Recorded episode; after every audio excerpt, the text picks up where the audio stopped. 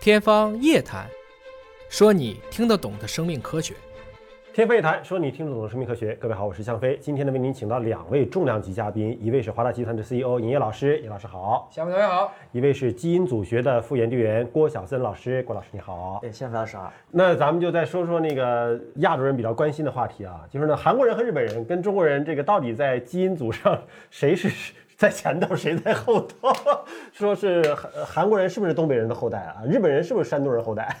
这怎么说这个事儿？区别不大啊其实我们纯粹从遗传的数据来看，把这个山东人数据把日本人混进去，分不出来的，分不出来的，这一片的。但看外貌一眼就看出来了，这就是文脉使然。不看外貌一眼看出来，在基因层面上为什么看不出来呢？我们曾经做过基因组分析，是这样的，就是说我们拿南方的汉族人、北方汉族人和日本人放一起比，嗯，我们发现南北方汉族人的差异要比北方汉和日本人差异都要大。就南北方汉族反倒在分子上是两类，对吧？对分歧更大。相对的，相对分析。哦，然后反倒是北方汉族跟日本人之间的差异没那么大。所以对国家这个概念，它肯定是在人种概念以后才才有的嘛。日本建国才多少年嘛？对你从德川幕府算，从那是一五九八年到现在，这这就几百年时间嘛。嗯啊，是吧？嗯嗯，哎，所以我还真觉得啊这些回答有些问题是需要智慧哈。你看那个华春莹回答关于泡菜是韩国人发明的这件事儿上， 哎，回答的很有智慧啊。他说泡菜这个种类很多，对吧？就就各地风味不同，我们应该从美食鉴赏的角度去分析这个问题，是吧？那所以关于中国人、韩国人、日本人基因组差异这个问题，我们可能更多的是从文化角度去分析这个问题，肯定是。啊从从分子层面上的这个差异，相对来讲要小很多了。还有另外一个维度，其实可以从语言的角度，嗯嗯。语言的维度来，有可能会比从国家或者从民族上会更加的合理一些。也就是韩国人呢，其实他真正在历史上出现过的语言，它是汉语啊，在主要就是从蒙元那个时候啊，他基本上就已经啊，日本没打过去啊，因为当时这个渡海蒙古舰队已经被击退四次。丰臣秀吉还是很厉害的那个时候，但是因为朝鲜太好过来了，所以当时整个的高句丽这这一片，从唐朝到蒙元，这起始终都是被控制的，一直到明朝都始终使的是汉字。甲午中日战争本质是什么呢？是清政府要去驰援自己的附属国，然后被日本揍了一顿，所以就导致了清政府最后就一个坍塌。这其实某种程度上讲呢，这个至少韩国这一脉，就朝鲜韩国这一脉，它肯定是受中国的影响是更大的，更大。日本呢，应该是说从鉴真东渡、唐朝以后，陆陆续续的啊，它也继承了很多的唐文化啊，一点点儿。但是后来日本因为在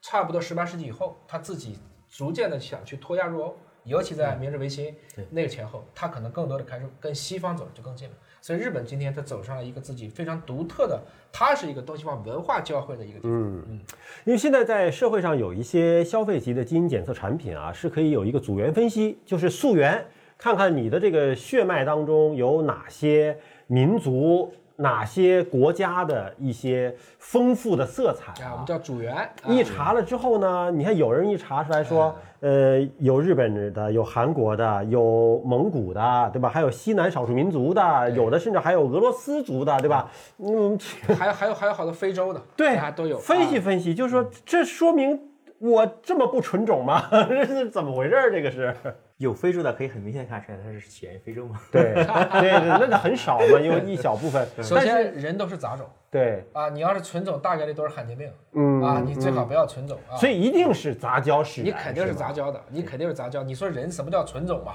但是能够追溯到说我祖上哪一代啊是日本的，我祖上哪一代是韩国的，那家谱比这个靠谱多了。家谱比这个家靠谱家谱比这个比这个靠谱。就简单的讲，是因为小森他们做那个数据集，他老改，嗯嗯啊，他他原来他只测到五万年，你只能数到五万年，后来他做到六万年了，你就变了吗？啊，所以你几年前做就不是北方汉就是南方汉，要不就是少数民族，嗯啊没了。现在那当然太复杂了。如果如果包括呃前后做的有可能不一样，包括同时的，呃这家的这个产品和那家的产品同时做的结果也有可能会有那是偏跟差后台的数据库不同有关系是吗？数据库以及它的算法。各省考的卷儿都不一样哦 啊，是吧？这个就是不这样是的全国统一高考不是啊统一高考， 不是全球统一高考啊，稍微算算这个变一下这个算法，大家就你允许他错配一个，他允许他错配两个，那两个就泾渭分明了啊。所以这个就还是更偏娱乐性的，是吧？偏娱乐性的，对，嗯、大家不要太纠结于说我具体百分之多少百分之多少，这个没太大意义。对嗯说不定明天更新个版本就不一样了。是，但是你如过可以看的话，基本上如果算法不错的话，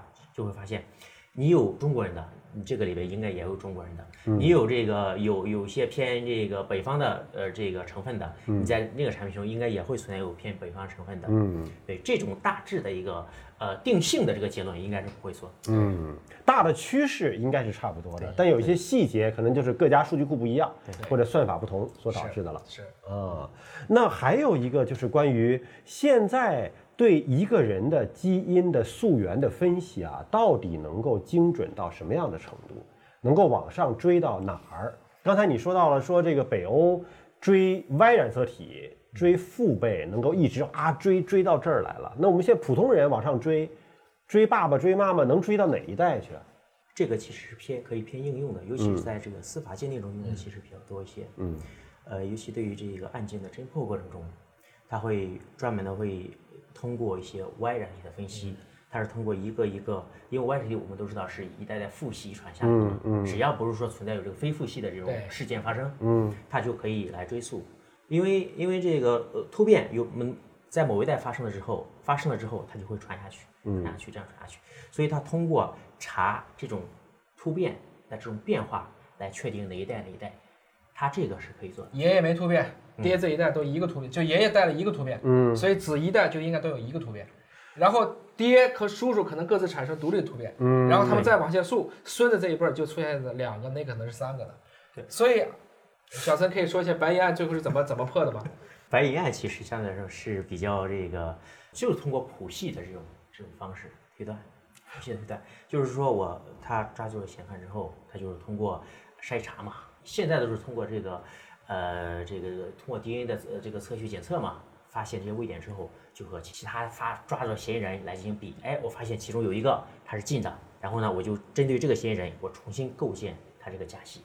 然后构建了假戏之后，我再拿这个在这个构建的假戏里面再去一个个比排查，这个就能够直接的能够算出来。我们这个很多伦理剧哈、都都会有这个问题，就是说你能够分清楚，比如说是儿子这样传下来的，你如果单测 Y 染色体的这个突变，你能够分清楚这个是来自于爸爸的，还是来自于爷爷的，还是来自于叔叔的，是能够分清，，能够分是能够分清楚的，对吗？分清的，对。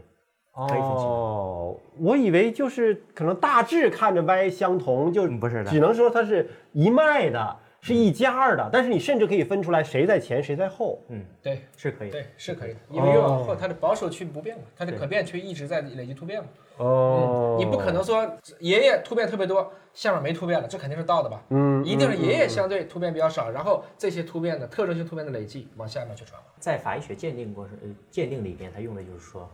呃，我我我常规的一些技术，我可以做到什么程度？就是说我自己是自己，嗯，我可以做到精确的判定，嗯它都有这个，比如说相应的标准来规定的嗯词了，比如说这个精确度达到多少多少，比如四个九或者多少多少，嗯，达到这个值了，我就可以判定我就是我自比己。如说一百亿分之一，对那边人类只有八十亿嘛，对所以一百亿分之一的概率认为它就是它了，但是亲子鉴定有时候会让拿到报告的人还是有点混淆、啊，就接着听他说嘛。就混淆说，你看报告说，呃，百分之九十九点九是你儿子，那怎么着还有百分之零点一不是吗？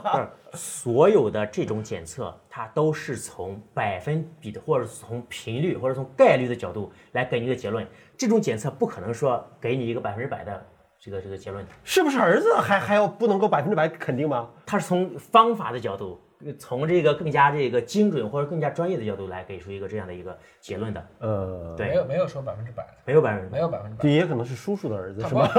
他我们当时说嘛，那一个人可以嵌合呀，嗯，就一个人的细胞都可以不一样啊啊。那你比如你左胳膊右胳膊细胞可能就不一样，这很往极端，你不就抬杠吗？那可以啊，是可以的，左右的不一样的。回到今天的主题，我们今天讨论聋人的啊，这个聋人就为了这个事儿，我还专门看了看下面的网友评论啊，问了几个问题，这几个问题呢非常有意思。第一个，有一个人说。聋人吗？他怎么知道他聋呀？ 那他听 不见是后吗？来看明白哦，字儿错了啊，因为他光读了那个英文嘛。啊，第二个问题呢，说他是个哈尔滨人呐，哈尔滨建市知道多少年吗？不知道几百年吧，一百来年一百多年啊，一百来年，啊，所以怎么可能哈尔滨在十四点六万年前就有人呢？嗯，他们古人穿类什么呢？古人类 穿什么呢？小森，你说那时候他们穿 什么？穿兽皮 吧，连兽皮都没有吗？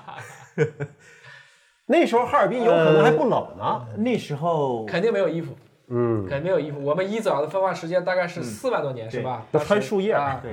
那时候就是类似于有可能就是树叶或者说类似于兽皮，差不多。那那时候狩猎已经开始了，应该狩猎已经开始。嗯嗯，然后他为什么要在哈尔滨呢？他在那儿啊啊，因为有松花江， 啊！人类的起源一定是依赖于大河存在的啊。松花江那时候就有了是吗？松另外的啊，话，它它只是不叫松花江，还有一个原因就是可能是随着当时的气候的变化，嗯气候的变化，那个时候人类呢有一只是趋向于，也可能那时候比较暖。嗯第二个假说呢是在于寒冷的地方它这个传染病少。对啊，嗯但大家不愿意去热的，因为你想疟疾那个时候，天然会形成一种叫疟疾屏障嘛，就一片沼泽屏障。那是因为人类后来真的是很牛了，具蚊虫备了也少，具备了这种长途跋涉能力，它才可以去穿。嗯你像诸葛亮打孟获的时候，我们看那还是会有这种桃花瘴的气，对，嗯，相当于是在相对寒冷的地方，需要人类去御寒的地方对，那些寄生虫啊、危害的小蚊虫、昆虫也少啊哎，对那么对人的伤害也小。然后接下来就问他们讲东北话吗？他们那时候应该没有语言，然后说呃语言应该是有了，嗯语言肯定只是没有今天这汉语和这么复杂的对语言。就没有很精细的语言，对，就是吧？很很应该应该属于很信简单的号这种我们当时讨论就是智人和这个尼安德特人，最后为什么智人把尼安德特人干掉了，是因为智人的语言体系更好。嗯推测，因为尼安德特人个体更强壮嘛，嗯啊，但是我们的组织能力，比如说协我同们五个作打他战一个，对嗯啊，就这个意思。协同作战更好。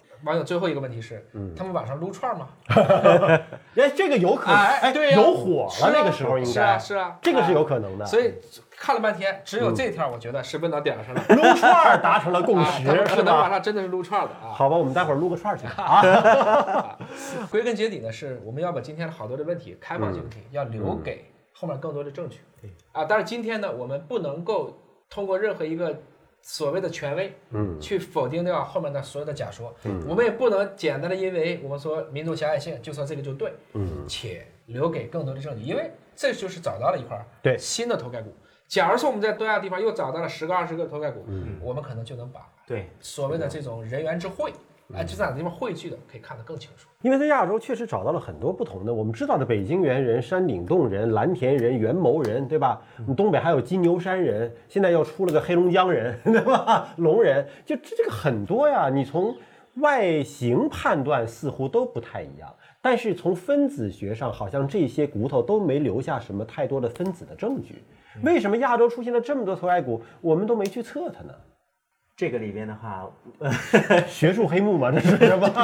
这很好理解，你能测这个东西的技术问世也不过就这么二对三十年的时间啊，啊，在这个点上，中国在做古人类这一脉，我们刚刚看到傅相长对卫还老师，相对还滞后一些其实，傅老师是从马普所出来的啊，就是在这个德国马普所，那是就是我们做古人类，应该说全世界研究，尤其是古人类 DNA 的提取的一个泰斗的地方，相当于它是圣殿。但是我相信傅老师现在跟他的学生在中国加把劲儿，我们很快会看到很多原创性的发现会越来越多。是不是可以这样讲？就只要说我们找到这些古人类的化石的骨头还在博物馆当中放着，嗯，我们就有机会把它 DNA 提取出来，对，哪怕是我们晚了，但是我们现在去做还是可以的。可以的，对，嗯，